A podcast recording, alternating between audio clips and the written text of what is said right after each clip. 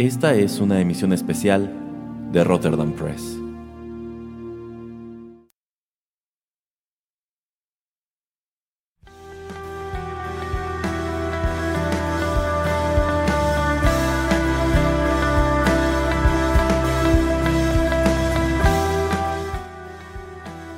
Amigos, ¿cómo están? Qué gusto saludarlos una vez más a través de estos micrófonos. Sean ustedes bienvenidos a Rotterdam Press. Yo soy Erasmo y en esta ocasión me acompaña el señor Juanito Pereira. Hola, ¿qué tal a todos? Y bueno, ustedes ya lo saben, pero él no. Es Día del Niño y todavía tenemos unas cuantas sorpresas Ah, reservadas para ustedes. Pero vamos a dejar al señor Pereira todavía con Ajá. unas cuantas dudas. Yo estoy Mm, seguro mm. que algo tendrá que decirnos sobre el tema que elegí para, para esta ocasión, que yo considero que también va muy a propósito de la fecha. Así que vamos a escuchar una bonita melodía y regresamos a revelarle al señor Pereira cuál es la temática del programa. Ah, mire. Ya bueno, regresamos.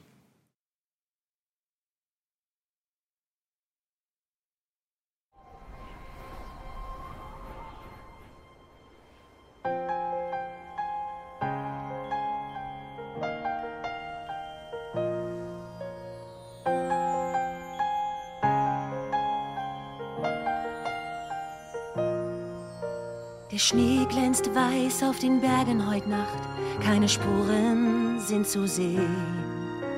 Ein einsames Königreich und ich bin die Königin. Der Wind, er heut so wie der Sturm ganz tief in mir. Nicht zu kontrollieren, ich hab es versucht. Lass sie nicht rein, lass sie nicht sehen, wie du bist, nein, das darf niemals geschehen. Du darfst nichts fühlen, zeig ihnen nicht dein wahres Ich. Ich lass los, lass jetzt los, die Kraft, sie ist grenzenlos. Ich lass los, lass jetzt los und ich schlag die Türen zu.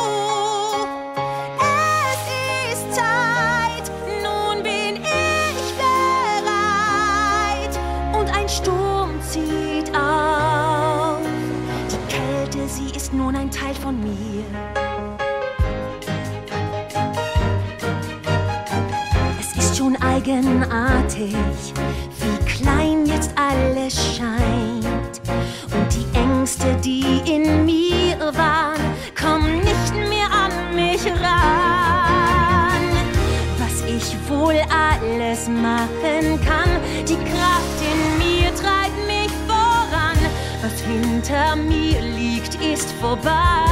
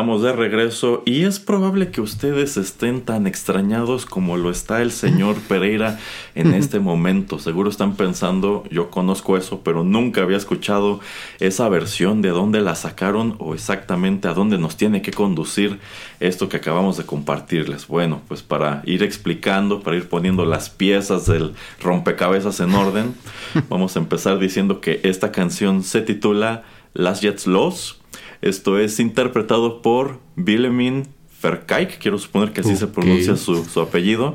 Y esta es una canción escrita originalmente por Kristen Anderson López y Robert López para la película de 2013 Frozen. Esta versión que acabamos de escuchar es nada más y nada menos que la versión del doblaje alemán de la famosísima Let It Go, que era interpretado originalmente por Irina Menzel, quien es la voz, este, la voz cantante de la princesa Elsa, que es uno de los personajes de esta película, aunque sus diálogos fueron grabados por la actriz estadounidense Kristen Bell. Saludos, Kristen. Muy bien. Eh, pues esta, e, e, e, es, esto es más o menos este, para darnos una idea de por qué esta emisión que preparé de sorpresa para el señor Pereira se titula Disney Goes Deutsch. Ah. bueno, por supuesto que Frozen es uno de los grandes, grandes éxitos que tuvo Disney en los años 2010. Esta película llegó eh, dirigida por Chris Buck y Jennifer Lee, quienes también este, escriben este, esta historia que en sí es una adaptación bastante libre del cuento de la Reina de Hielo de Hans Christian Andersen y de hecho la película allá en Alemania como tal se presentó no como Frozen sino como The Ice Königin, la reina de la reina de, de, hielo. Así que en esta ocasión, señor Pereira, vamos a estar escuchando unas cuantas canciones de Disney en sus versiones en alemán y vamos a platicar también sobre estos, estos filmes. ¿Cómo la ve? qué interesante. Qué interesante ejercicio. pues no sé qué tan interesante resulte, pero pues en vista de que eh, hace poco, este, por cuestiones familiares, alguien trajo colación esta canción, pensé, ¿cómo será esa canción en ese doblaje? Digo, nosotros la conocemos doblada al español, en donde de hecho, bueno, su título original es Let It Go. Aquí eh, se comercializó como Libre Soy, y allá en Alemania como Las Jets Los, que es como suéltalo ahora o déjalo ir ahora. Ajá, algo así. Entonces, este, se me ocurrió eso y dije, vamos a sorprender al señor Pereira, a ver, a ver qué le parece y nos soltamos a platicar un poquito sobre películas de Disney. Así que para ir comenzando, cuéntenos, ¿vio en su momento Frozen? ¿Le gustó? ¿No le gustó? Eh, no, eh, de hecho estoy tratando de hacer memoria. No la vi en el cine. Mm, no, y lo que trato de recordar es si la renté o si la vi en algún servicio de streaming antes, obviamente, de que saliera Disney Plus. Estoy casi seguro que la renté. Y la renté más por nada por el frenesí y la, por, por la curiosidad de saber por qué diablos se le quedó eh, metido mucho en, en, el cerebro, sobre todo a pequeñas niñas, esta, esta melodía y por qué la hizo tan famosa. Y también la vi porque mm, la estaban promocionando, si no mal recuerdo, si no directamente los ejecutivos, productores y actores de la película, si el internet estaba este, promoviendo esta película como eh, la chica que y no le dice que sí luego luego al príncipe y que es independiente y que quién sabe qué y al final termina siendo pan con lo mismo. Em, la vi una vez, em, de lo que me acuerdo y que me gusta mucho es el Reno y Olaf. Olaf eh, obviamente es muy simpático, pero el Reno también me agrada bastante. Em, se me hizo una historia interesante hasta ese momento donde ya deciden como volver a a, hacerlo eso de, pues si no seguir de todos los mismos pasos siempre de, Disney, sí como que obviamente eh, no arriesgarse demasiado. Em, creo que iban por un buen camino. Yo creo que yo pensé que en algún punto le iban a hacer a, esta, ahí se me va su nombre, ¿cómo se llama la? Elsa. A Elsa, a la, ajá, Elsa la, la, la malvada Em, yo dije, ah, este va a ser el twist y no, no terminó siendo así. Eh, se me hace una manera también interesante de contar eh, una historia. No recuerdo ahora mismo una historia así de hermanas que hayan contado Disney, entonces creo que por ese lado creo que es una eh, buena manera de aproximarnos a esto. Sin la melodía no sé qué tan relevante sería toda la película. La, la verdad no se me hace algo así como que fuera como súper impactante o que tuviera un gran tema o lo que sea. Eh, no voy a quemar otras películas ahorita porque no sé cuáles trajo, entonces nada más enfocándome a esta y ya si trae alguna otra que quiero comparar, pues hablaremos de ello. Eh, pero hablando de esta, eh, me gusta el, setting, obviamente, o sea, es diferente todo eso de que lo ponen en este, así como este tipo de lugar nórdico, este, la manera en que es eh, visualmente, obviamente, sí se ve un salto en una dirección correcta la animación y todo esto. Eh, pero como le digo, no, como que siento como que le faltó algo diferente, un twist que sorprendiera más pero de todas maneras eso de, las hermanas y esta unión que ellas tienen me agrada. Eh, y ahorita me acuerdo de otra cosa porque creo que esa de Do You Want to Build a Snowman, creo que este algo estaba yo escuchando no, no hace mucho de que no iba a existir esa canción. Ah, estaba es Anna Kendrick, ¿cierto? ¿No es Anna eh, Kendrick la no, no, no, no. Este, de hecho, este, ahora que estoy viendo el elenco, no me confundí. Efectivamente, esta eh, Irina Menzel es la voz de Elsa y Kristen Bell es la voz de Anna. Ah, ya, ya, ya. ya. Ajá. Ah, no, ok. Entonces ha de haber sido Kristen Bell. alguien escuché que esa canción creo que no iba a existir o que iba a ser diferente y que la, la, modificaron para que fuera eso. Ajá. Eh, pero ahorita trato de ver si sí me acuerdo de la historia. En fin creo que el setting es eh, agradable, que fuera en un, en un, lugar nórdico es también interesante, que fuera en una época de hielo también. Y, y hasta ahí, pero creo que la historia como que no, no resalta para mí en, todo lo que viene siendo eh, la librería de, de, películas de Disney, pero creo que está bien a secas. O sea, si, si, si no la he visto otra vez es por eso, porque dije, ah, como que no la sentí súper especial, entonces creo que estaba estaba bien, pero nuevamente, sin esas, esa melodía de Snowman y Let It Go, creo que no hubiera sido algo tan relevante o sobresaliente. Eh, sí, porque a fin de cuentas esas dos canciones son eh, de lo, parte de lo que más se queda grabado en la cultura popular, además de todo lo relacionado con el hombre de nieve Olaf, que termina siendo igual algo pues muy llamativo sobre todo para los niños en sí. Yo siento que este era un producto muy muy pensado en niñas pequeñas y este bueno, 10 años después puedo constatar que sí, sigue siendo lo bastante, sigue siendo bastante eh, efectivo. Es un producto del cual al parecer se enamoran de inmediato. Eh, yo también he visto esta película una vez solamente.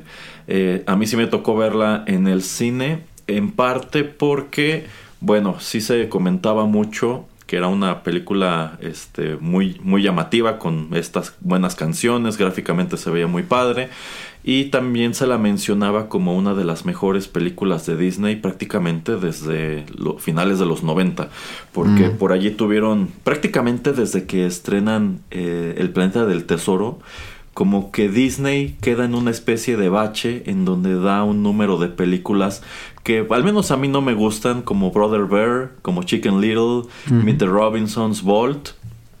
Y medio, medio agarró forma otra vez con The Princess and the Frog. Eh, y sobre todo con Tangled, que me parece muy buena. Y el, un año antes, en 2012, presentan pues igual otra que me pareció muy original, que fue Wreck-It Ralph. Así que dije, pues viene en una buena racha y sí me interesó ver Frozen. Y en su momento yo pensé que no me iba a gustar e incluso estaba casi seguro que el personaje de Olaf sería muy irritante, pero no, igual es uno de esos personajes que empieza a hablar y en dos minutos ya te tiene totalmente enganchado porque lo manejaron muy padre.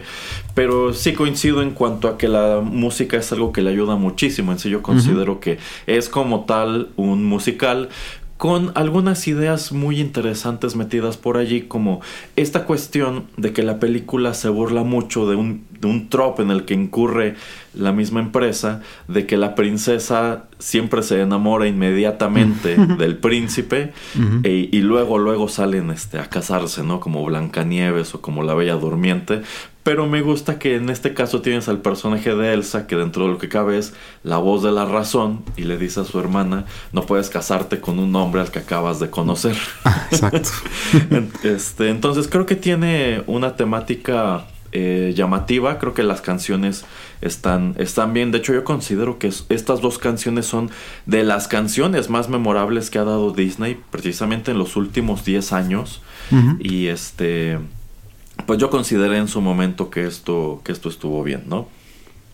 Sí, efectivamente. Y bueno, de la otra película que traemos para el especial, la animada, eh, yo creo que si hubiera tenido este poder o este alcance con la, con la música, eh, yo creo que también hubiera sido mucho más popular de lo que fue, ¿no? Entonces yo creo que eh, aquí es donde vemos que muchas veces en verdad la música incidental y también las melodías que son creadas para, para sobre todo films animados y films dirigidos a niños, eh, sí pega mucho, ¿no? Que, que, sea algo como atrapante, que eh, los niños puedan eh, cantar una y otra vez. yo creo que eso entonces sí es, es esencial que, que, le pegues, ¿no? Que le pegues bien por lo menos a una o dos canciones. entonces yo creo que también eso es, lo que lo hace interesante todo este, toda esta industria y, y cómo pues la música es, este, está muy, muy entrelazada con lo que tiene que ser la animación.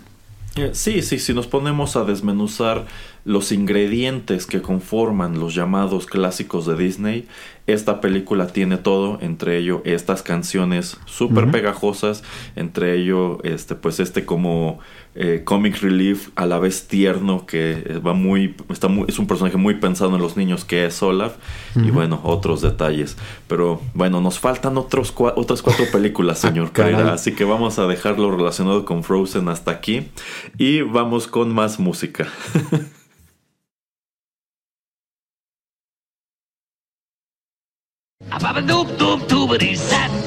Ich bin der König im Affenstaat, der größte Klettermax. Spring ohne Hast von Ast zu Ast, das ist für Sportler ein Klacks. Ich würde lieber auch Mensch sein und trollen durch die Stadt. So ein Mensch hat's gut, ich aber hab das Affenleben hier satt. Oh, du wie du, ich wäre gern wie du. Ich möchte gehen wie du, stehen wie du. Du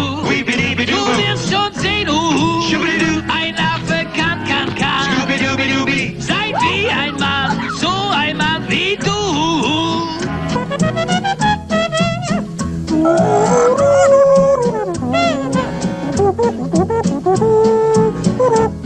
you.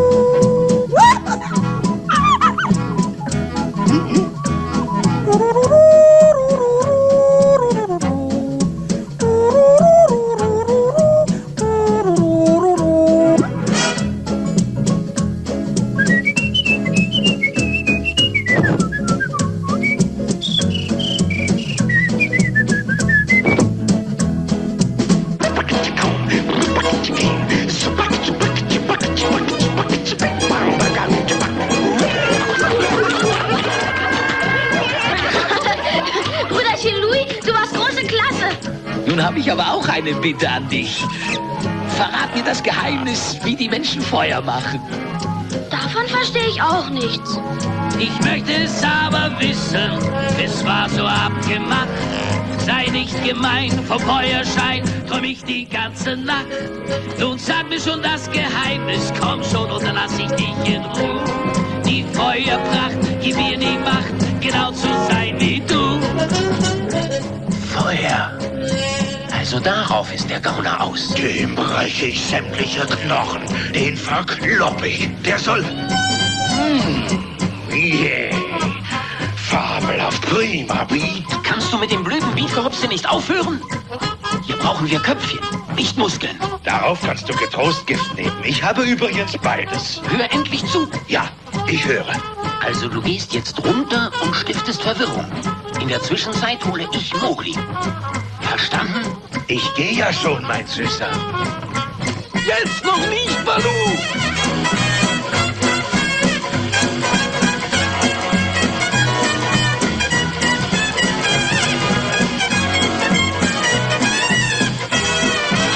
Hey, das Abbanrone! The beep la da da da roan. And me better do saba do the day, do bum do the day, so bones of up up bobby. Abba do dee. Will a reap banaza. Ebba do ba doy. Will a la bazini. Walla but pulla but sibla doody. Will a ha ha ha ha. Come here, puppy. Hot la la la la. Hot la la la do do. Hot la la la. Do do la da da da da. Diddle da diddle da. Zibla da da ha ba da. Juhu, du möchtest sein wie du. Ich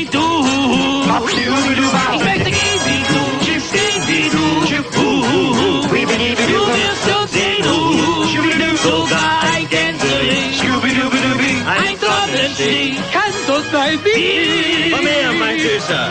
Ein Mückenstich, kann so sein wie ich. Noch einmal, ja. Hört nur auf mich und ihr seid wie ich. Sieht der Wappen, Wappen, Wappen, Duden, Daten, Daten, Daten, Daten, Daten. Na.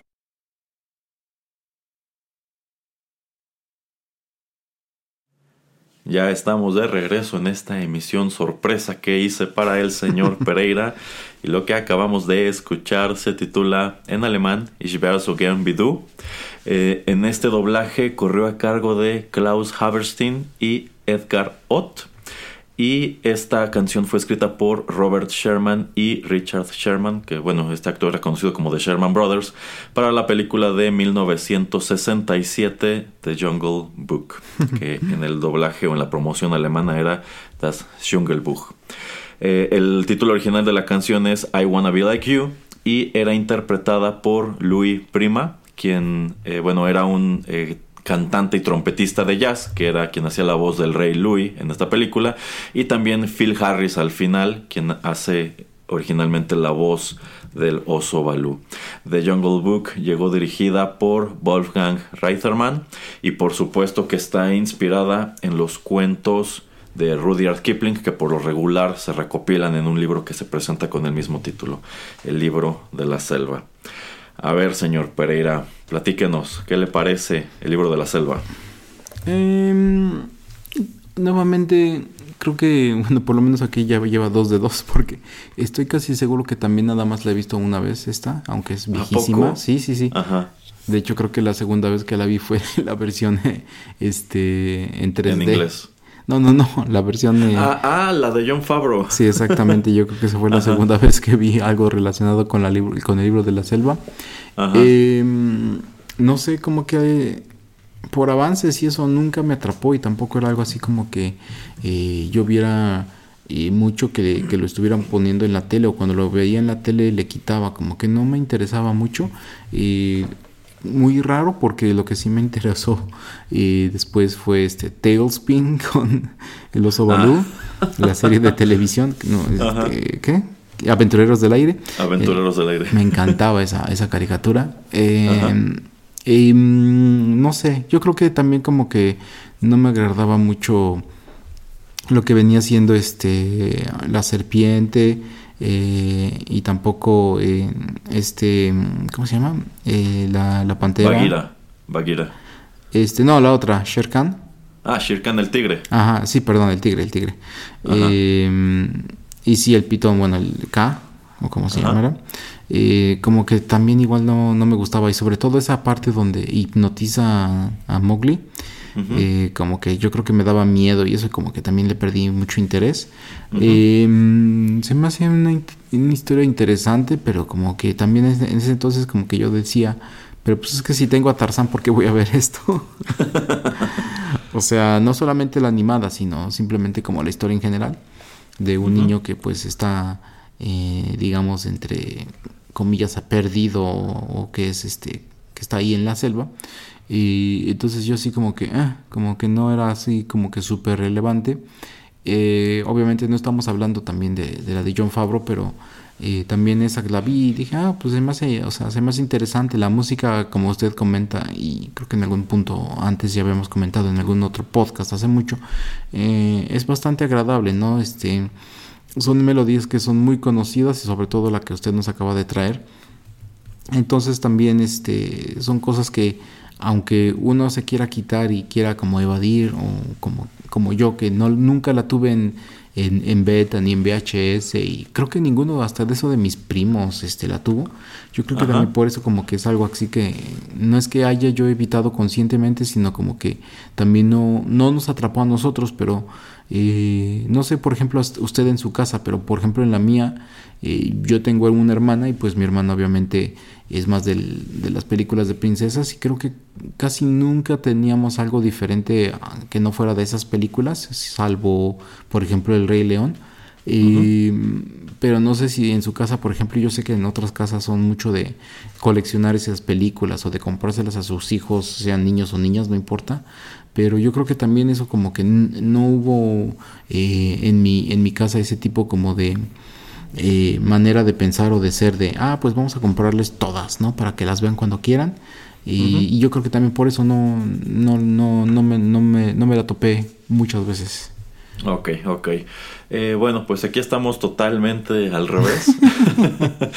a, a mi- yo creo que esta película fue de las favoritas de mi hermano y mía cuando éramos niños y la vimos muchas veces y nos encantaban las canciones. Sobre todo, bueno, a mí me gustaba mucho esta, pero también nos gustaba bastante la otra que es eh, The Bare Necessities, que no recuerdo en este momento cómo se llamaba en español.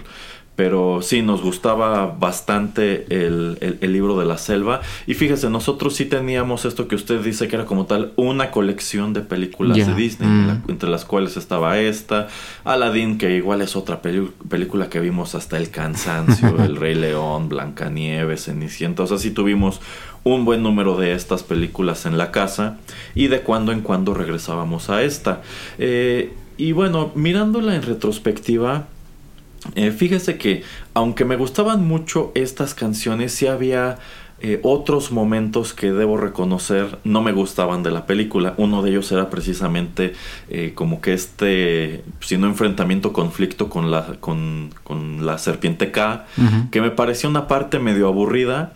Y sobre todo, algo que no me gustaba en específico de esta canción El Rey Louis es que yo sentía que este era el punto, de, de este punto en adelante era donde la película se volvía eh, un poco más lenta, porque Mm. es después de esto que Mowgli se pelea con Baloo y con Bagheera y se va por su cuenta y termina en el pantano donde conoce a los, a los buitres y donde también este, tiene el enfrentamiento final con, con Shere Khan. O sea, para mí esto era como que el preludio de que ya se iba a acabar la película Mm, y ese último acto no me parecía tan emocionante ni tan colorido como todo lo que ya habías visto eh, hasta ese momento. También porque... eh, digamos que era el punto en donde Balú dejaba de ser divertido. Antes te lo presentaban como este oso flojo, irresponsable y que le decía a Mowgli, no, tú no le hagas caso a Bagheera, quédate en la selva conmigo y este busca lo más esencial nomás. Pero es después de esta parte en donde como que a Balú le cae el 20 de que Mowgli está en peligro en la, en, en la jungla y trata de convencerlo de que eh, se apegue al plan de que tiene que irse a la aldea del hombre y por eso Mowgli se enoja y eh, se va por su cuenta, ¿no? Entonces, eh, pues no, no, no es como que deje de gustarme, sencillamente me doy cuenta de que esos momentos, después de todo, no me gustaban. Ahora, ya que mencionó la de John Favreau, yo considero que algo de lo que más le pegó a esa versión es que sí está en las canciones, pero son versiones increíblemente pormenorizadas de esto. O sea, las canciones originales son muy alegres, muy, muy ruidosas, muy dinámicas. Y las versiones que él presentó en su película, que trataba de ser más realista y más seria, pues sencillamente in- incluso causan ruido. O sea, terminas pensando esto ya no tiene motivo de estar aquí, dada la, la narración que él te está presentando. Me imagino que el, el estudio lo obligó, es Sí. que tienes que meter las canciones de cualquier manera. Su película pudo haber funcionado de cualquier manera sin ellas, pero este, pues no sé, yo, yo siento que parte de lo que le ha pegado a todos estos remakes live action de los clásicos de Disney es que cuando no omiten las canciones, las modifican muchísimo. Mm. Y esas modificaciones, antes que mejorarlas, las echan a perder por completo. Así que, pues, eh, es parte de lo que comentábamos antes, de cómo estas canciones a veces son lo que termina quedándose con uno y te remite de inmediato. Es parte de lo que hace que estas películas se hayan convertido en, en eso, en clásicos. Y es el motivo por el cual las versiones live action, en 20 años no va a haber niños que las miren con nostalgia. Ya lo hemos dicho antes. Lo mejor que le pueden dejar esos remakes a los niños actuales es que en algún momento busquen la versión animada. Así es. y nada más para cerrar, este, en español se llama Busca lo más vital. Ah, esa. Y, fue nominada en 1967 a un Oscar como mejor canción. Ya, ya. Bueno, yo creo que merecidísimo porque a fin de cuentas es una película con muy buenos números musicales. Pero bueno, vamos con la que sigue, señor Pereira. Y esta va, va muy de la mano con algo que acaba de mencionar.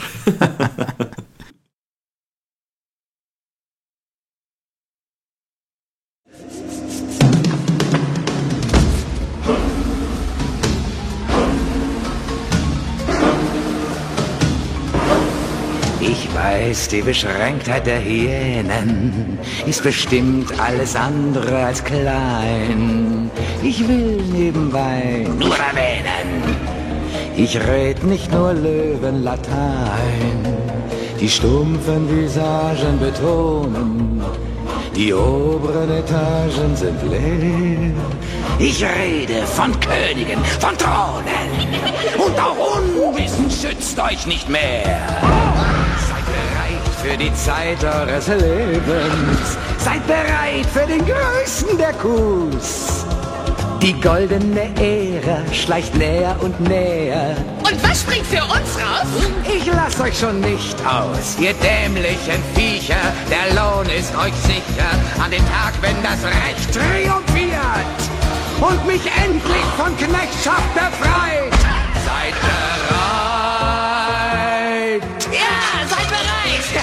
Immer bereit. Für was? Für den Tod des Königs. Wieso? Ist er krank? Nein, du Null, wir bringen ihn um. Und Simba auch. Tolle Idee, wer braucht schon König? Niemand, niemand, la la la la la. Idioten, es wird einen König geben. Aber du hast doch... Äh... Ich werde König sein. Haltet zu mir. Und ihr werdet nie wieder Hunger leiden.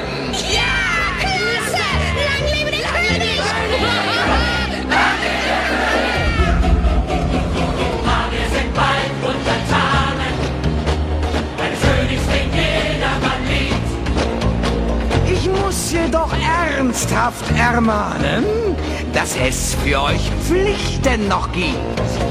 In Zukunft gibt's so viel zu plündern. Das meiste Glück sowieso ich. Ich darf trotzdem höflichst erinnern, kein Krümelchen gibt's ohne mich. Seid bereit für den Coup des Jahrhunderts. Seid bereit für den teuflischsten Pakt. Ich plane seit Jahren, trotz aller Gefahren, gerissen, verbissen, ganz ohne Gewissen, als König geboren, zum Herrscher koren, erglänz ich in all meiner Pracht. Meine Zähne sind blank wie mein Neid. Seid bereit.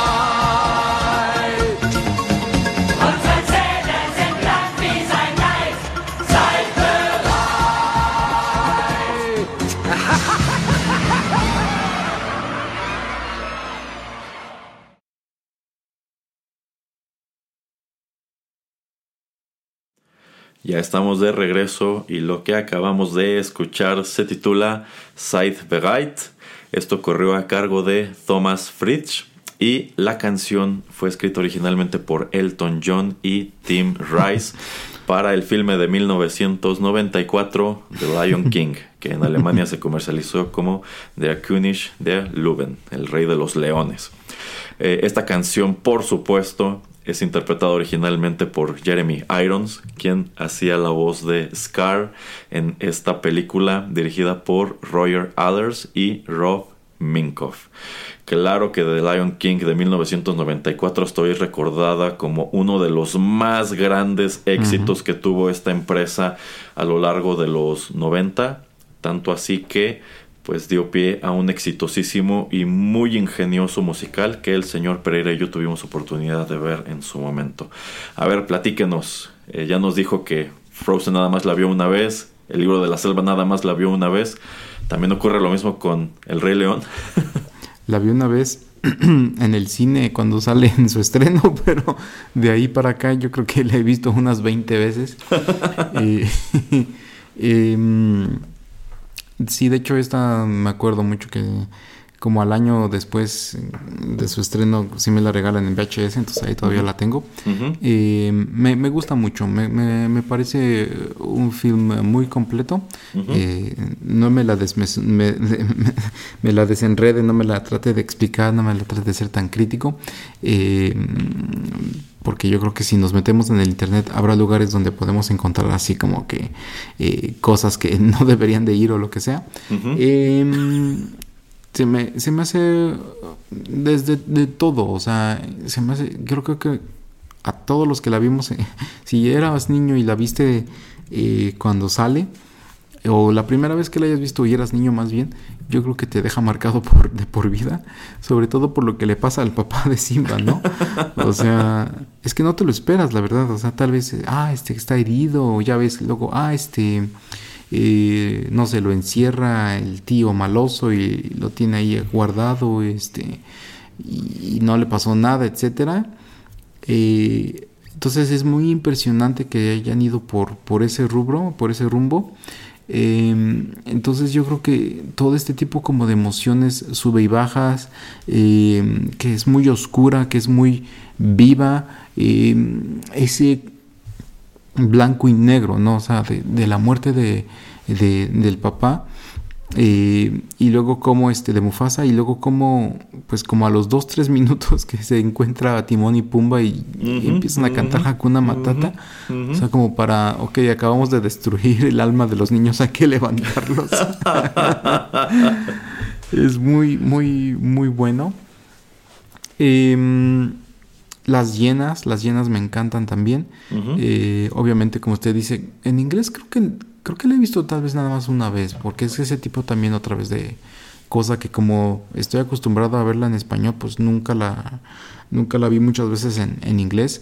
Eh, Jeremy Irons, las veces que he escuchado, he visto clips, me, me encanta. Este, uh -huh. También la animación, la manera en que, eh, híjole, no sé ni cómo describir a Scar.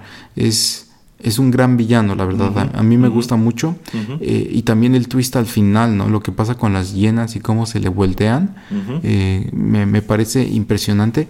Y más que nada, este Timón y Pumba, obviamente, son como un poquito. Eh, eh, pues este los que nos van a hacer reír o lo que son como tal vez como usted comentaba con Olaf para los niños pequeños. Yo creo que también eran un poquito también para los niños pequeños pero yo creo que para mí el quien, el quien se lleva la película como personaje secundario o de soporte es este Sasu. A mí me encanta Sasu este ajá. es como el Pepe Grillo un poco de, de la historia. ajá, eh, y aunque a él sí lo encarcelan y él lo tienen guardado, este, me gusta cómo también Scar lo aterroriza y dice, no, te voy a comer y ve esos esqueletos ahí, etcétera. Eh, no sé, desde el... De, y bueno, es, puedo decir muchas cosas. Se me hace una película súper redonda y, y obviamente Rafiki, ¿no? Y todo este tipo como de eh, mentalidad y sabiduría y hasta en cierta manera hasta budista a veces y uh -huh. eh, cuando regresa este Simba ya más eh, joven adulto y le da el, el, golpazo en la cabeza y le dice este ¿por qué sigues pensando en eso si sigue en el pasado? y o sea todas estas metáforas y todo ese sí, tipo de cosas sí, que todavía sí, podemos sacar eh, por todo ese tipo de cosas es que también no, no vi la, la que fue hecha en, en, en, en este, ajá, en 3D. Porque ajá, no es, eso no es live action, eso es 3D. Sí, no, no, o sea, nunca, no la he visto y no la quiero ver. Este, se me hace in, increíble. Se me hace también algo que fue súper exitoso y obviamente por eso hicieron el musical. Uh -huh. Y ha habido, no sé ni ya que cinco o seis películas. Este, Rey León 2, dos y medio y uh -huh, tres y no uh -huh. sé ni cuántas. Este, creo que de esas he visto un par. Uh -huh. eh, bastante X, la verdad, pero Ajá. pues es tratar de seguir en un poquito en, en, en seguir la, la, eh, la, pista de lo que pasó con la con esta familia eh, que forma este Simba y Nala. Uh -huh. pero pues me. Eh, yo creo que el producto en sí, el que sale, el original, es, es perfecto y estoy casi, estoy casi también 100% seguro que también tengo el, disco, el, álbum, ahí lo debo también de tener. Eh, porque también Elton John, o sea, se vuela la, se vuela la barda, la verdad. y también, no sé, yo creo que es de los pocos films que me sé casi todas las canciones o me las sé todas en inglés y en español.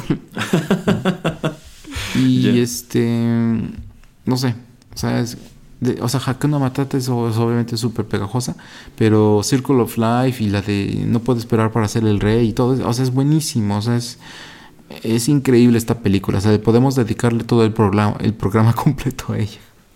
Eh, sí, sí, aquí estoy de acuerdo con casi todo lo que usted acaba de comentar, empezando por el hecho de que prácticamente todas las canciones que se escuchan en esta película se convirtieron en clásicos, sobre todo eh, Hakuna Matata, que era como la más infantil, pero yo considero que esta, esta película desde que arranca es increíble porque toda esta secuencia inicial cuando se escucha Circle of Life es algo emblemático, tan emblemático que cuántas veces se ha parodiado y es increíble que este remake que me parece que también fue dirigido por John Favreau, pues sencillamente no logra este, igualarlo a pesar de que eh, igual no lo he visto como el señor Pereira, no me llama la atención, pero tengo que, entendido que es prácticamente un remake escena por escena, pero tiene la peculiaridad de que pues trata de ser fotorrealista y eso le quita muchísimo encanto que tenía en su versión animada. Eh, esta película igual la tuvimos en VHS y también es de esas que, vimos hasta el hartazgo porque nos gustaba mucho. Y es que es eso que usted dice, esto es una montaña rusa de emociones, o sea, todo el tiene sus números este, musicales que son muy divertidos, muy jocosos, seguidos o entremezclados con momentos trágicos como esta muerte de Mufasa, que tengo entendido, hasta la fecha hay niños que ven eso, esa escena por primera vez y se ponen a llorar, como ocurrió de regreso en el año de su estreno, de que al parecer este, tenías audiencias en los cines que se, soltaban a lágrima tendida cuando ocurría este momento genuinamente triste de, de, la muerte de Mufasa y cómo Simba intenta que se vuelva a levantar. Pero es que es muy interesante esto que usted dice. Uno pensaría es que un momento así de fuerte te baja por completo los ánimos para el resto de la película. No, en cuanto entran en escena Timón y Pumba ya se te olvidó. y viene la canción de Hakuna Matata muy divertida, muy brillante, muy colorida. Y después te, te, vuelves a caer, ¿no? Cuando le entra la depresión al Simba ya adulto y tiene este momento donde aparece Mufasa en las nubes, que igual se ha parodiado mil veces. Este pero después entra en escena Rafiki y vuelve a ser divertido porque es muy chistoso, muy chistosa toda esa interacción, pero es significativa por esto que usted comenta de que pues detrás de este golpe que le acomoda con el bastón y demás, hay una lección importantísima y digamos que ya de allí para adelante todo esto va encrechendo hasta el hasta el acto final, ¿no? Entonces sí, como usted dice, yo creo que esta es una película buenísima. Se volaron la barda de regreso en 1994 con, con The Lion King. Y sí, también me tocó ver, este, creo que nada más una de estas secuelas que usted mencionó y sí consideré esto no va para ninguna parte, no tiene ningún sentido. Y también, este, bueno, si traje para este programa esta canción y no alguna de las otras, es porque a mí cuando era niño el número musical que más me gustaba era el de Scar. Me mm. parecía muy, muy padre todo este, Empezando porque creo que tiene, efectivamente es un gran villano, como dice usted, tiene una personalidad muy, muy, atractiva. este, y estas interacciones con las llenas, o sea, de parte de Scar, es un muy buen plan lo que está haciendo. O sea, no solamente mató al rey, se deshizo también del príncipe, haciéndole creer que esto que ocurrió fue su culpa. Exacto. Este, pero también me gusta que lleva, que lleva como tal implícita la lección de que cuando Scar obtiene lo que quiere, no sabe qué hacer con él. Y, la sabana con Mufasa estaba todo verde, todos los animales este, felices, este, sirviendo los herbívoros a los carnívoros. Pero como en muy poco tiempo, bajo el mandato de Scar, ya todo está árido, creo que hasta el río se secó. y estas este, leonas que son las cazadoras les cuesta trabajo encontrar comida porque pues entiendes que los animales o se han muerto o se fueron. este, entonces sí, sí, está lleno de, cosas muy padres. Y también, eh, para ir cerrando este, esta intervención, eh, otro de los motivos que me animaron a buscar estos temas en sus versiones en alemán es que de cuando en cuando en algún sitio de idiomas que una página de idiomas que sigo en Facebook suele salir un meme que señala que todo se escucha más rudo en alemán. y yo considero que este número de Be Prepared es un gran ejemplo. Yo creo que esta versión este, en alemán se escucha incluso más ruda que la versión este que canta Jeremy Irons, que por cierto, las canciones en español igual funcionan de, de maravilla. Bueno, ¿algo más que quiera comentar, señor Pereira, antes de continuar? Mm, no. Ok, ok, entonces vamos con la que sigue.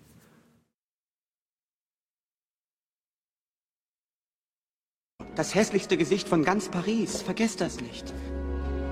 Ich bin bestimmt nicht Ihr Typ.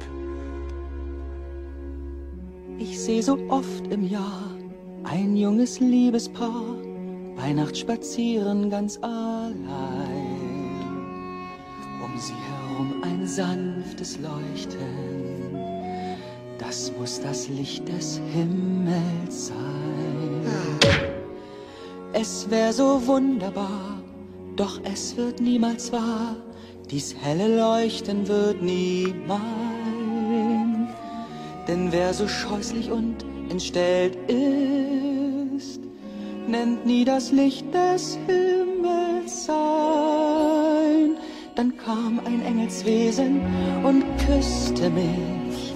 Es lächelte, es kannte keine Pein.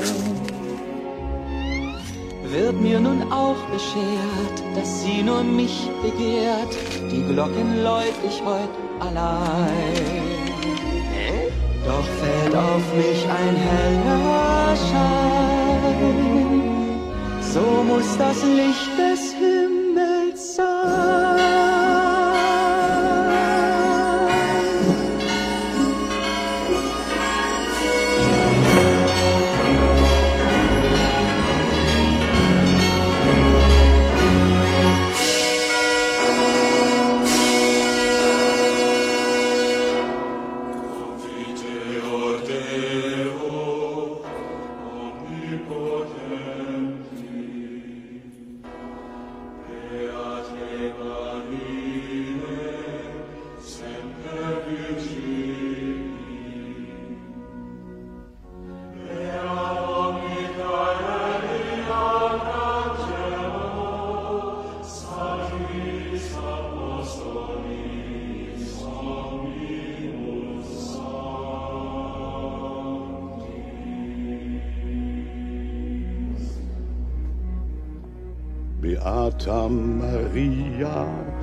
Kennst mich als gerechten Mann, auf die strenge Tugend bin ich stolz.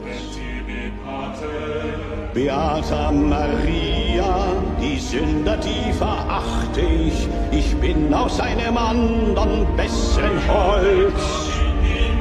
Doch sag mir, Maria, muss ich sie dort tanzen sehen, wo ihr wildes Auge mich entzückt. Ich fühl sie, ich seh sie, die langen schwarzen Haare wehen, ein Rausch, der mich bezaubert und berührt. Das Feuer der Hölle entbrennt in meinem Leib befreit meine Seele von diesem Teufelsweib. Ich bin nicht schuld, ich bin noch rein. Sie ist die Zigeunerin, die Hexe ganz allein. Ich bin nicht schuld, es ist Gottes Plan. Der Teufel ist das so viel stärker als ein Mann. Ich mich, Maria, lass dich die Hexe siegreich sein, vergib die Sünde, dass ich ihr erlag. Verdirb Esmeralda und lass sie Höllenqualen schreien, wenn sie nicht mir allein gehören mag. Richter Frollo, die Zigeunerin ist entkommen. Was? In der Kathedrale ist sie nicht. Sie ist weg. Aber wie? Ich wie auch immer. Hinaus mit dir! Ich finde sie schon. Und wenn ich ganz Paris in Brand stecken muss.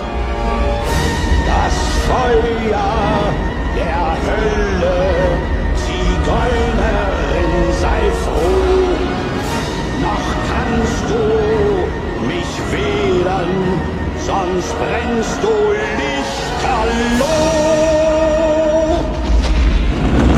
Gott erbarm dich ihrer. Gott erbarm dich meiner. Sie wird mein, sonst brennt sie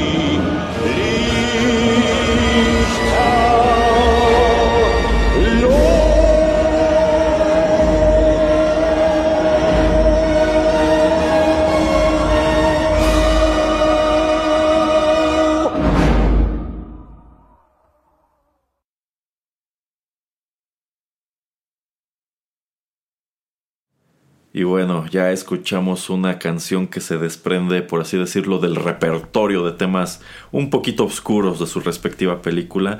Y yo considero que si hemos de hablar de canciones que, que quizás se pudieran sentir que están fuera de lugar en una película infantil, o quizá más en específico, una película infantil de Disney, es esta. Bueno, esto que acabamos de compartirles en el doblaje alemán se titula Das Feuer der Hölle es interpretado por eh, Klaus-Jürgen Busov, supongo que así se, pronuncia su, su, apellido. Esta canción fue escrita por Alan Menken y Stephen Schwartz para el filme de 1996 The Hunchback of Notre Dame. Esta canción era interpretada originalmente por Tony Jay, quien hacía la voz de Frollo. El título de la canción es Hellfire y esta, este filme fue comercializado en Alemania como Der Glückner von Notre Dame. El campanero de Notre Dame. Aquí nos fijamos en que está jorobado allá. Mejor le pusieron por su, por su profesión, porque es el campanero. La película fue dirigida por Gary Truesdale y Kirk Wise. Y aquí estamos viendo un patrón de que muchas de estas películas solían tener dos directores y no nada más uno. Y por supuesto que esta es una adaptación bastante libre de la novela de Victor Hugo. En notre Dame o Notre Dame de París, me parece que es en francés, Nuestra Señora de París, aunque es más conocida precisamente con este título de El Jorobado de Notre Dame. A ver, señor Pereira, platíquenos qué le parece esta película y si usted está de acuerdo en que este número musical de, de Frollo, pues sí podremos decir que está un poquito subido de tono para este tipo de película. eh, sí, sí, sí, concuerdo con usted. Eh, es una película mm, un tanto arriesgada, ¿no creo? Porque eh, también es ese tipo de película que también no he visto muchas veces. Eh, la de esta sí la he visto como cuatro o cinco veces. pero digamos que la podemos ver de, diferentes maneras, ¿no? Como cuando uno es este más niño, eh, pues trata uno de enfocarse en la historia y modo, etcétera. Y ya que vas creciendo, yo creo que te puedes dar cuenta un poco más de eh, la arquitectura, del vestuario, de otro tipo de situaciones eh, que van envolviendo eh, pues este, la, la, historia. Entonces yo creo que esto también lo hace un poquito más redondo en ese sentido de que te puede interesar no solamente como niño, sino como y te das cuenta ¿no? de la producción que hubo detrás de ella. el tomar una historia pues no súper antigua, o sea, bueno, 150 años porque fue, ¿qué? De, de 1830 y tantos. Ajá, 31 creo. Em, sí, entonces, eh, tomar algo que, pues también cuando vas y visitas este París y visitas este Notre Dame y te dicen, ah, pues este se inspiró Víctor Hugo en esa gárgola que está ahí o en esa figurita que está ahí en este lado eh, de la catedral y etcétera, como que todo tiene un cierto tipo de misticismo eh, que no lo vemos eh, reflejado en, otras tantas historias, ¿no? Porque, por ejemplo, pues si lo viéramos con, con el ejemplo anterior, ¿no? O sea, cuánta gente ha ido a África para conocer leones y no vas a ver los traicioneros o yo qué sé, ¿no? O sea, como que hay, hay una manera más sencilla de relacionarte con, con la historia de, de jorobado de Notre Dame. Y algo que se me hizo un poquito como em, interesante o eh, extraño fue em, el tener a, a Esmeralda y como que no saber exactamente cuál era su profesión o qué, tipo de profesiones ella podía tener. Así es como que, mm, como que causaba un poquito de ruido, como que me hacía pensar todavía. Qué, mal pensado, señor Pereira. Queda clarísimo pues que nada más es una bailarina. pues, en ese entonces y, en ese entonces la que le daba la voz en inglés era Demi Moore y pues estaba bailando también en otro tipo de cuestiones en otras películas. Así es que si empatamos uno y uno son dos em, pero otra vez eh, creo que el tener a Quasimodo y tenerlo como tu personaje principal y también como hasta cierto punto secundario de esta historia que no es como de relacionada directamente a él con esta historia de amor y etcétera como que en ese tipo de, lugar de soporte también es, este bastante interesante. Y es también acercar un poco de literatura y de drama y de otro tipo como de situaciones a niños que eso también me parece interesante. Eh, porque obviamente eh, todo lo demás que ha lanzado o había lanzado Disney hasta ese entonces pues eran cuentos que habían hecho, que por lo menos en mi punto de vista eran cuentos que habían sido creados para niños, ¿no? O sea, entonces este, este no es exactamente ese tipo como de historia y que tú creerías, ah, pues este, nada más vamos a tomar algún otro tipo de, eh, de, material y lo vamos simplemente a adaptar a, a, esta época, no época me refiero a lo que estamos viendo plasmado en la animación, sino vamos a tomar las ideas, la política, este, la manera en que el, mundo está funcionando hoy y vamos a plasmarlo ahí. Em, y eso me gusta, ¿no? O sea, que, podemos este, tomar ese tipo como que de, literatura y, pues también atraer a, niños de esa manera o de hacerlos que eh, pues tal vez si, si es Víctor Hugo así de pensar, ah, pues este también esa persona escribió Los Miserables. Y, a ver, así como que tal vez cuando eres niño es un poco difícil o un poco extraño tratar de leer Los Miserables, pero es como que te empieza a entrar la curiosidad de, de ver qué es lo que existe más, ¿no? Es también, por ejemplo, con, em, con todo lo que tenía que ver, por ejemplo, cuando, cuando yo veía este los tres mosqueteros y tratar de saber este qué más había escrito Dumas, etcétera. Eh, entonces yo creo que hay maneras interesantes de atraer nuevas generaciones a otro tipo de material y esto yo creo que lo logró y pero también para mí no era así como no es o no ha sido una de esas películas que yo diga wow así me encanta y la veo una y otra vez. Ok, ok. Eh, pues a mí en su momento esta película me gustó a secas. No me encantó al grado como de las anteriores, como decía de las anteriores, de que la estuviéramos viendo en la casa una y otra vez. Sí la teníamos en formato casero, pero esta solamente la mirábamos muy de vez en cuando.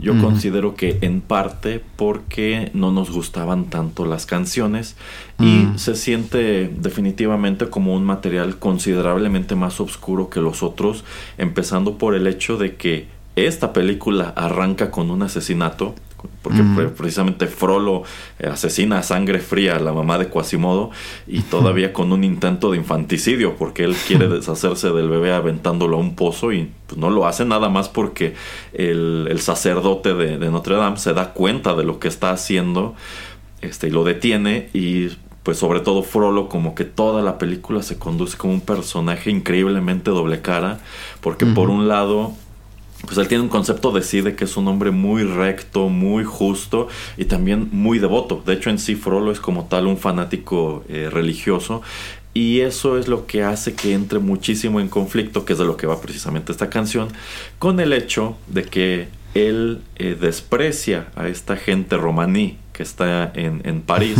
él este, quiere deshacerse de ellos, no nada más echándolos, o sea, ya vimos que él no tiene inconveniente con, con ejecutarlos o, o cosas así, pero pues eh, está perdidamente obsesionado con, con Esmeralda. Y la verdad, ¿quién no? Entonces, este, pues es un personaje, es un personaje muy oscuro. De hecho, yo considero que de los villanos que hemos visto a través de los años en estas películas de Disney, este es uno de los más eh, complicados, uno de los que quizá más ruido causaron en su momento. Porque bueno, si ya mencionamos, por ejemplo, Scar, la motivación de Scar es ambición. O sea, él quiere apoderarse de, del reino a como dé lugar y no tiene inconveniente en asesinar a su hermano y exiliar a su sobrino. Pero en este caso estamos hablando de un personaje cuya motivación, eh, en primer lugar, tiene tintes racistas y en segundo, pues es meramente sexual. O sea, él lo que quiere es poseer a, Esmeralda. Y de hecho, por ahí hay una escena en donde sí alcanza como a agarrarla, ¿no? Y como este, le, le, huele el cabello y así. Y dices, por lo regular los villanos de Disney no tienen componente sexual, pero este es uno que sí. Eh, también tiene, es una película que tiene la peculiaridad de que, bueno, eh, si asomamos a el cuasimodo de la novela, eh, ese cuasimodo no cuasimodo no tiene un final feliz. Y quizá dentro de lo que cabe tampoco podemos decir que esta encarnación de Disney la tenga, porque a fin de cuentas, Quasimodo no se queda con Esmeralda. De hecho, Quasimodo, Quasimodo, no se queda con nadie. básicamente, como que su recompensa al final de la historia es que esta gente de París eh, lo acepte a pesar de que se ve como lo hace. Eh, y lo cierto es que también cambia un gran número de cosas respecto a su material de origen. De hecho, bueno, cuando era niño no lo sabía, pero mucho tiempo después, cuando escucho esta historia en, audiolibro, que de hecho me toca escucharla leída por Christopher Lee, y fue una, fue una, cosa muy divertida porque él hacía las voces. o sea, él, hacía, la, voz de Esmeralda, sí. Entonces era chistoso. Pues me di cuenta de que muchos de estos personajes son increíblemente distintos en la historia original, como este, como eh, Febo que aquí es presentado como el héroe secundario de la historia, pero Febo es igual de horrible que Frollo en la novela. en sí, este, e, e, es una historia muy trágica. Y aquí pues decidieron adecuarla este, cambiando unas cuantas cosas o cambiando bastantes cosas, tomando en cuenta que era una película, pues ya si no para niños, era una película familiar. Eh, quizá uno de los aspectos que más me gustaban cuando era niño eran eh, las gárgolas que bueno, también este, en años recientes ha, este, surgido esta hipótesis de que como las gárgolas no interactúan con nadie más que con Quasimodo, probablemente son parte de alguna de algún desorden que ha desarrollado luego de tantos años de estar aislado en el campanario. Pero me gustaban las gárgolas y debo confesar que a mí sí me gustaba la canción del final, que bueno, en la versión este latina era interpretada por Luis Miguel. Y de hecho debo decir que creo que la versión de Luis Miguel es muy superior a la versión original en inglés que es interpretada por algún conjunto de R&B, no me acuerdo cuál, pero este ah, ese, ese. Este, pero a mí sí me gustaba esa canción cuando era niño, no sé el señor Pereira. De hecho, ahora que estaba tratando de acordarme un poco, esto, ahorita que usted está hablando, me estoy acordando un poco de la melodía y eh, de obviamente de, la música. Eh, tiene obviamente muchísimo que, no la escucho pero sí es, es una de esas canciones que, que, me agradan y obviamente también en mi casa y familiares y nuevamente porque tengo mi hermana pues en ese entonces Luis Miguel era pues Luis Miguel. Eh, era el rey rey entonces este eh, no era extraño escuchar esta melodía varias veces ahí en, mi casa. Eh, pero de todas maneras, a mí, a mí me gusta y, de hecho la letra es muy, muy bonita y, bastante apegada a lo que va de la historia y también este em, no tienes también por qué exactamente em, relacionarla o dejarla em, simplemente con eso, ¿no? Es así como que pues si quieres soñarlo, o sea, si sueñan, sueñan que lo vas a poder lograr y, vas a poder hacerlo, o sea, como que me agrada, o sea, yo creo que está muy bien escrita, yo creo que eh, no me acuerdo mucho, de hecho ni me acuerdo mucho de, la de la versión en inglés. Y esa es otra cosa que yo creo que también, no sé qué otra película traiga aquí el señor Erasmo, pero como que también le ponen mucha atención, ¿no? O sea, a, las melodías, sobre todo en, español latinoamericano. Y bueno, no sé si eh, sea esta la versión latinoamericana y si exista otra versión más en el sur. Pero por ejemplo, de esta película y de otras varias de, esa década, eh, yo creo que sí le atinaron bastante bien y creo que sí le ponían mucha atención a lo que decía la letra y tratar como que de darle un buen significado y no simplemente tratar de traducirla, sino como eh, estructurarla de la manera adecuada para que también fuera un éxito en la radio.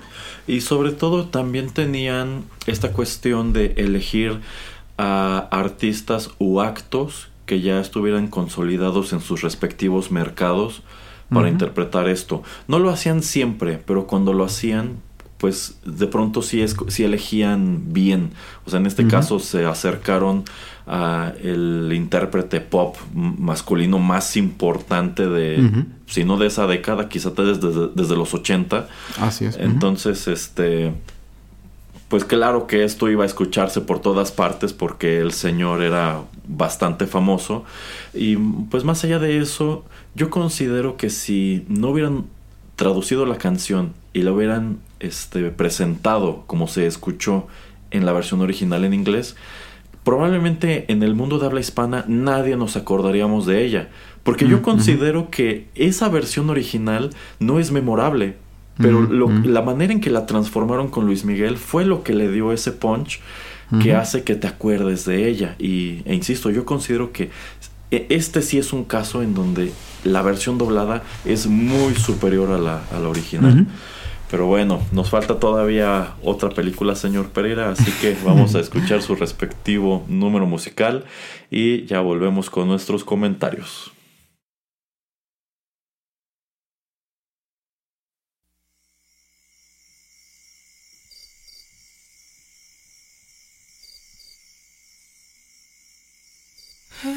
Zu weinen und nimm meine Hand, halt sie ganz fest keine Angst.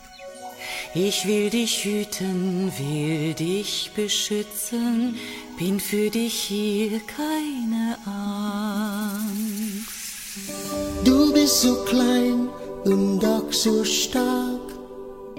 In meinen Armen halte ich dich schön warm. Von nun an sind wir unzertrennlich. Bin für dich hier keine Angst, denn dir gehört mein Herz, ja dir gehört mein Herz, von heute an für alle Ewigkeit.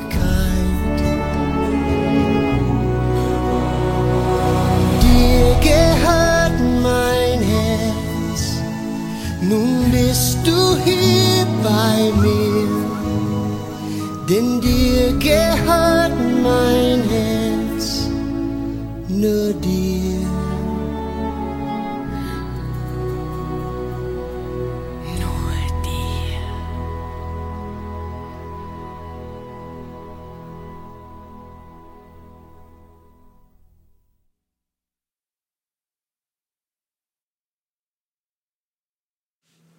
Muy bien, ya para terminar, esto que acabamos de compartir con ustedes se titula en alemán Dir gehört mein Herz.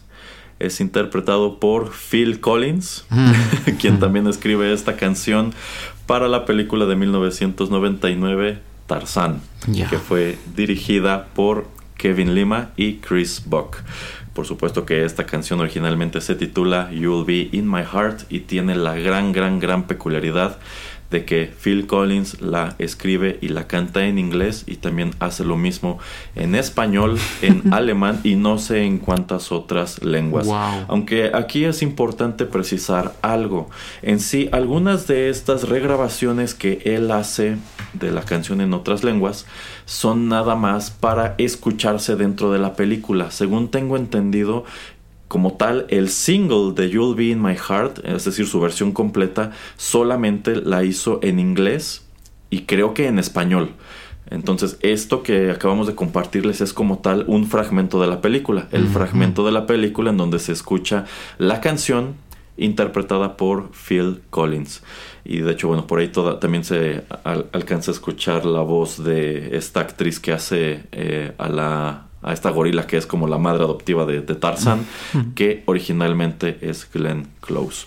Por supuesto que Tarzan está inspirada en la serie de novelas del personaje homónimo escritas por Edgar Rice Burroughs. A ver, señor Pereira, platíquenos qué le parece esta canción de Phil Collins, qué le parece Tarzan de 1999. Me, gustaba también mucho la versión en inglés. La versión en español no, no me agrada mucho.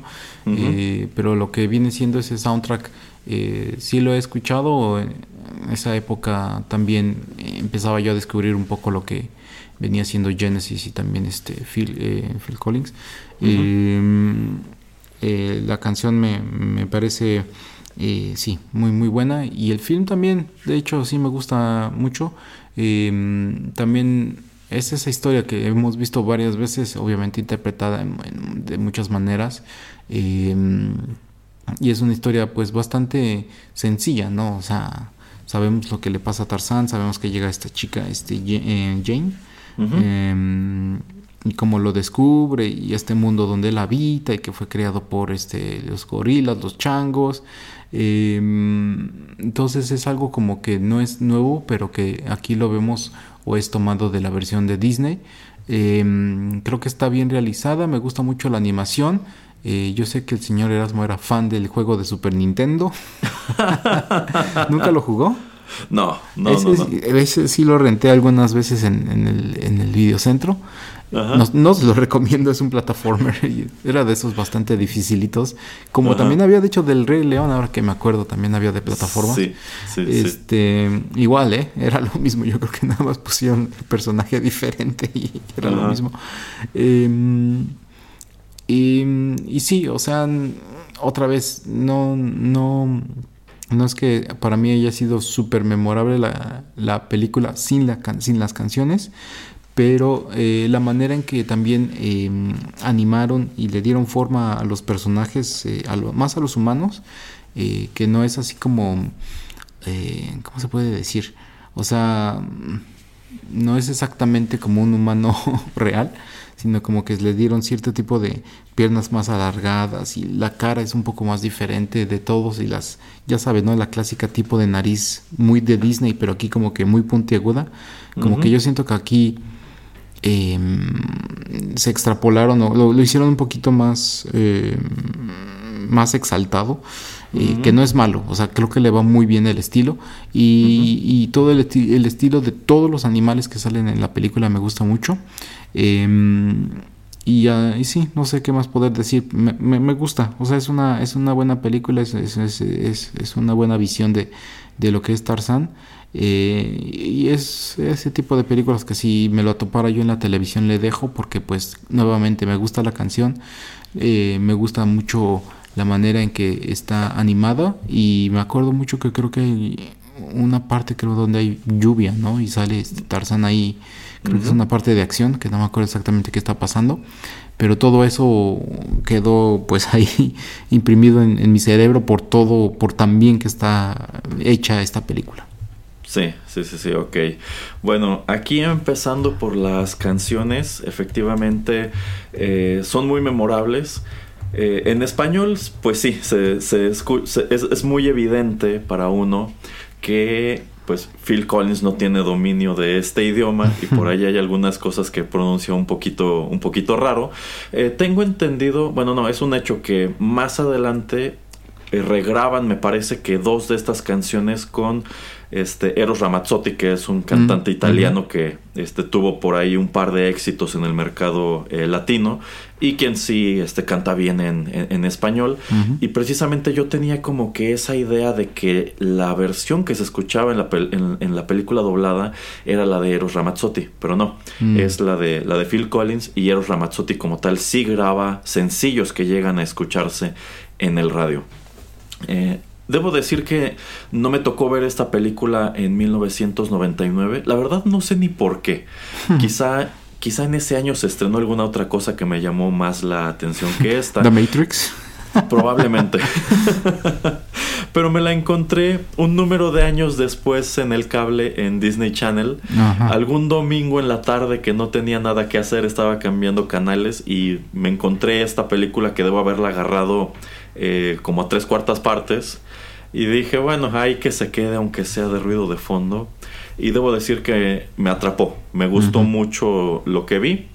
Eh, aunque también después cuando la... Ya ve que le repetían estas películas en el cable a cada rato. Sí, sí, sí. En alguna repetición que ya la vi completa, eh, pues constaté que me parecía una buena historia, pero también había algunos elementos que no terminaban de encantarme cuando yo sé que eh, hay otras personas que consideran que son parte de lo fuerte de, de esta historia. Y, y en este caso me estoy refiriendo a los personajes de, de Terk y de Tantor. A mí no me gustaban estos personajes, se me hacían muy chocosos. me- en, el, en el caso de Terk, no sé, me caía mal. Yo, yo, yo veía a este personaje y pensaba, a mí no me gustaría juntarme con este personaje. se me hace muy odioso. Y tomando en cuenta que su voz en inglés es Rosie O'Donnell, bueno. y Tantor se me hacía muy tonto. Entonces yo sentía quizás si no estuvieran estos dos patiños, podrían dedicarle un poquito más de tiempo, por ejemplo, a esta secuencia que es como la educación de, de Tarzán. Ujú. Algo que me gusta mucho de la manera en que decidieron abordarlo es, en primer lugar, esto que usted comenta de cómo dibujaron a Tarzán, que se ve un poquito más eh, grotesco que el resto de los personajes y tú entiendes que es porque él creció prácticamente se crió en la jungla entre los gorilas pero también me gusta mucho cómo reinventan esta cuestión de que se desplaza a través de la selva entre los árboles. Eh, es un gran cliché esto del grito de Tarzán ¿no? y cómo se avientan por las lianas y, y así, pero aquí decidieron no incurrir en este cliché, aunque por ahí sí se alcanza a escuchar el grito, este en lugar de que esté volando entre las lianas, que sí lo hace, pero es una especie de como de skateboarding o snowboarding entre los árboles, se va patinando entre ellos, sino es que prácticamente está haciendo parkour. Y son unas secuencias muy espectaculares que debieron ser odiosísimas de animar. Así A mí no me hubiera gustado estar dibujando todo esto. Este, entonces lo hace muy llamativo. También es muy llamativo el hecho de que este Tarzán tiene pues prácticamente rastas, que las rastas estaban muy de moda a finales de los años 90, pero no deja de ser realista, o sea, es un, es un, es un hombre que tiene el pelo crecido por vivir en la jungla que pues no se lava el cabello y nada, entonces pues claro que se le tiene que formar algo, algo parecido. Pero también me gusta que no es esta historia en donde cuando Tarzán conoce a otros humanos, de pronto todos pueden hablar inglés de manera normal, ¿no? Sino que tú entiendes que si hay un proceso, hay un periodo en el cual Tarzán empieza a familiarizarse con este idioma y es cuando pueden empezar a comunicarse mejor con él. Eh, pero yo considero que, bueno, a mí lo que más me gusta de esta, de esta versión de la historia es la química que hay entre Tarzán y Jane. O sea, todas sus interacciones desde, desde que se conocen, cuando Tarzán llega a salvarla de estos este, changuitos que le roban el paraguas. este, todas sus interacciones son este, bonitas por lo incómodas que son para Jane. Porque de pronto, este, pues, me encanta que muy en el espíritu victoriano, ella viaja a África con vestido. Con vestido, sombrero y paraguas y tacones. Y este, pues ocurre lo que tiene que ocurrir, ¿no? Que es un, es una vestimenta totalmente impráctica para, para el contexto. Pero pues en medio de la selva es rescatada por este hombre grande, musculoso, semidesnudo, que evidentemente de inmediato le resulta atractivo. Y quien, como ella señala, no tiene ningún tipo de respeto por el espacio personal. Pero este, de ahí en adelante me gusta como este, pues ella como que se esfuerza por no demostrar que está este, enamorada de él y que pues efectivamente está tratando de convencerse de que quiere quedarse allí a vivir con él en vista de que esta es una historia en donde no terminan llevándoselo de regreso a Inglaterra. Entonces, este, para mí es lo que más me gusta. En sí, para mí el personaje que es- resalta es Jane. Me gusta también el, el papá, aunque aquí deciden presentarlo como una especie de científico medio chiflado Mm, o medio ingenuo. Este, tan ingenuo que no se da cuenta que este guía que contrató para que lo lleve a África, Clayton, pues es en realidad un mercenario. que nada más está yendo a ver qué puede robarse para de regreso en Inglaterra venderlo. Este, y que claramente es el villano de, esta historia. Entonces, para mí está, está muy bien. Eh, las canciones igual me gustan. Eh, entonces, pues sí, es de esas películas que no vi en su momento y posteriormente me pregunté por qué no lo habré hecho. es que es eso, ¿no? Yo creo que también era la transición donde ya estábamos como dejando de, ver ese tipo de películas. O como le comento con esta, así como que, ah, pues es que ya me sé la historia. O sea, como que para qué te vas a ir a meter a algo que tal vez este prontamente lo vivas a poder, bueno, prontamente, o en un año lo podías ver en la televisión sin tener que estar pagando y, en ese entonces usar tu tiempo para ver otro tipo de, films eh, o no sé, jugar videojuegos, yo qué sé, en ese entonces. Eh, entonces yo creo que también era por eso como que no, no era tan atrapante la historia. Yo también me, esperé, o no es que me haya esperado, pero no la vi en cine la primera vez. Eh, también es esas películas que, que si no renté, sí me encontré como usted en, la televisión pero que como otra vez, o sea, creo que todo lo que hemos hablado el, día de hoy, casi todo ese tipo de películas que si están en la tele por X o Y razón, yo las dejaría. Em, y entonces es también como que eh, hablar de, buenos productos, pensé que iba a traer así como que cosas medio raras. Eh, y yo creo que la gente se ha hartado y eh, se puede hartar futuras generaciones solamente la de Frozen, pero por las canciones. La historia en sí, como que, o sea, no es que sean, o sea, está bien, em, pero yo creo que es eso, ¿no? O sea, eh, yo creo que sí ha habido otro tipo de películas eh, que no le han dado los resultados que Disney esperaba y obviamente como que se han tratado de salir de su fórmula o han tratado de visualizar de otras maneras como también usted ya comentaba en qué manera poder eh, contar historias, pero pues es que también eso ya lo vemos ahora con Pixar, ¿no? De que no todas las películas pueden ser éxitos, o sea, a veces vas a tener eh, algunas que van a fallar y algunas historias que no van a atrapar a la gente, pero yo creo que, y por repetirme por tercera vez y última vez, eh, el empatar las cosas como la animación con la música, yo creo que hace que sean memorables, ¿no? Y, eso es lo que también ha hecho que todas estas que usted ha presentado hoy, eh, pues nos acordemos, ¿no? Por, por ese tipo de dos cosas. Sí, sí, tienen esos ingredientes que las han convertido en, en, clásicos. Y es que si hiciéramos un programa de las películas quizá menos memorables de esta misma empresa, quizá lo que podríamos señalar es eso, que no tuvo tan buenas canciones, que las canciones no eran memorables o que le faltó alguno de los tantos ingredientes que hemos mencionado hasta ahora. Pero bueno, es con eso que estamos llegando al final de este ejercicio en el cual escuchamos versiones pues bastante desconocidas de este lado del mundo de estos de estos temas musicales de Walt Disney y pues aprovechamos para hablar un poco sobre nuestras opiniones, nuestras distintas opiniones sobre estos filmes, muchos de los cuales creo que es la primera vez que traemos a colación en el podcast. ¿Algo más que agregar antes de despedirnos, señor Pereira? No, bastante interesante también escucharlas en, otros idiomas. Y obviamente, ¿no? Que la, tonadita y todo, tratar como, obviamente, siempre en cualquier idioma de mantenerlo eh, próximo. Eh, yo creo que estaría interesante escuchar a alguien eh, nativo de Alemania que nos dijera exactamente qué tan impactantes son estas melodías o qué tan impactantes fueron en el país cuando salieron, porque obviamente es como eh, lo que discutíamos eh, aquí con la de con la de Sueña de, Jorobado o también cuando discutimos cosas de los Simpson cuando la, traducción no de que muchas cosas sí funcionan pero también es porque mucha gente le, le pone coco.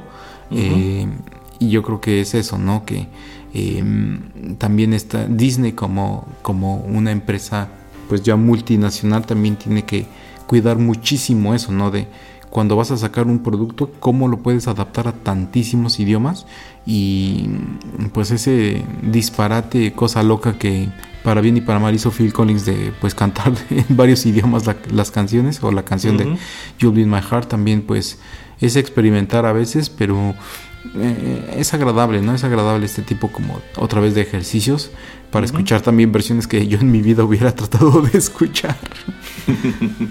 sí, digamos que ese es el twist de la innovación.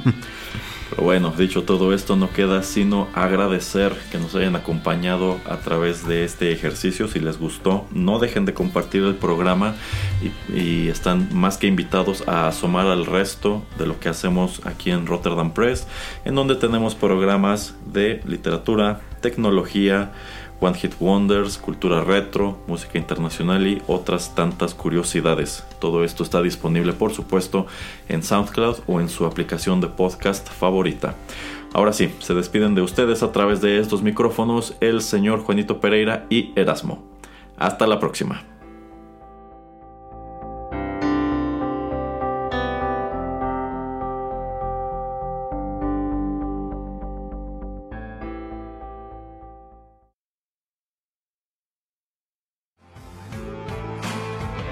Estás escuchando Rotterdam Press.